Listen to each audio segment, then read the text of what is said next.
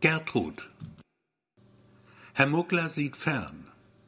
Einen alten Film schaut er sich an. Das macht er oft, der Herr Muggler. Er schaut sich gern alte Filme an. Selbst dann, wenn er sie schon kennt. Auch diesen Film kennt er schon. Einige Male hat Herr Muggler ihn gesehen, in all den Jahren.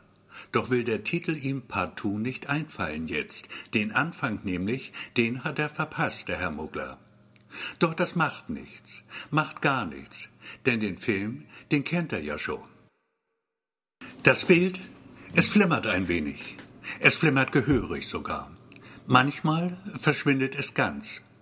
Nur den Ton hört man noch.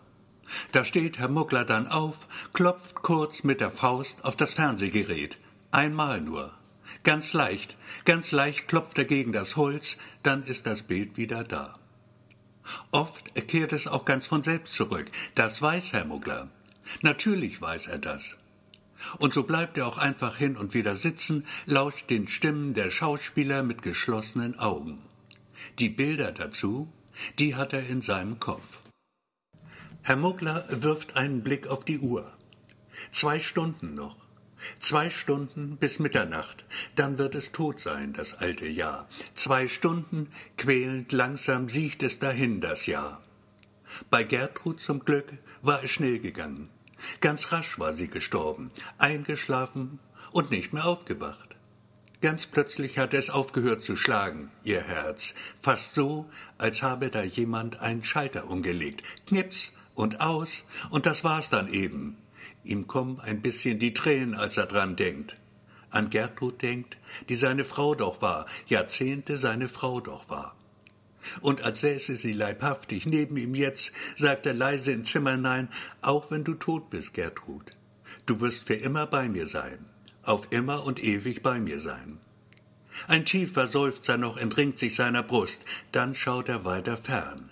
Mr. Bean, die englische Comedy-Serie, produziert in den 90ern. Zum x-ten Mal geht sie über den Sender. Herr Muggler liebt die Serie, sehr sogar. Auch Gertrud hat sie geliebt. Silvester. Das letzte Mal die Jahreswende hatten sie zusammen noch verbracht. Den Tag, die Nacht, das krachende Spektakel draußen. Quietschfidel war Gertrud da gewesen. Monate später nur, ganz plötzlich aus heiterem Himmel, hatte der Sensenmann zugeschlagen, lag Gertrud frühmorgens leblos im Bett. Die toten Augen weit geöffnet. Er brachte es nicht fertig, sie ihr zu schließen. Im Frühling war das gewesen, Anfang Mai, ein sonniger Tag. Scheiße, verdammte, verdammte Scheiße nochmal. Es geht auf Mitternacht zu. In der Küche macht Herr Muggler sich einen Tee. Ein kleinen Schuss Rum kippt er hinein.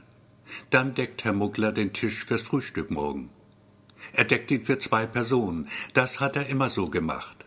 Nichts wird sich ändern daran. Dein Tod, Gertrud, kann uns nicht trennen.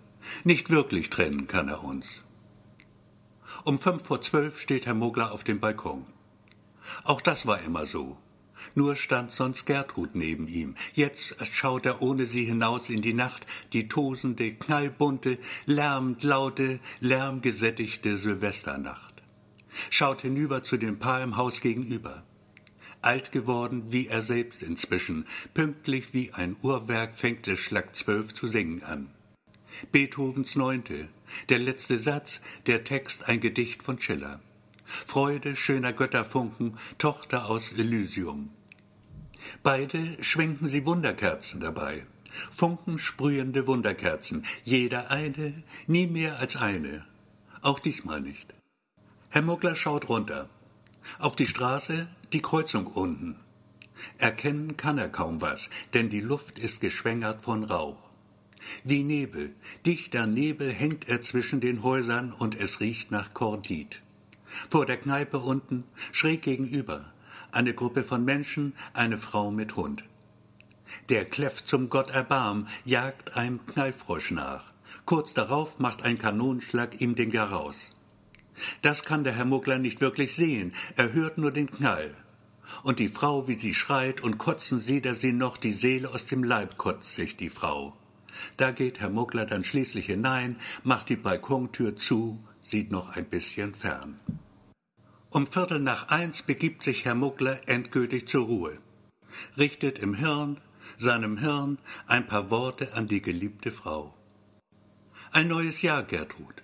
Alles wird bleiben beim Alten. Ich bin bei dir und du bei mir. Dann greift er nach ihrer Hand.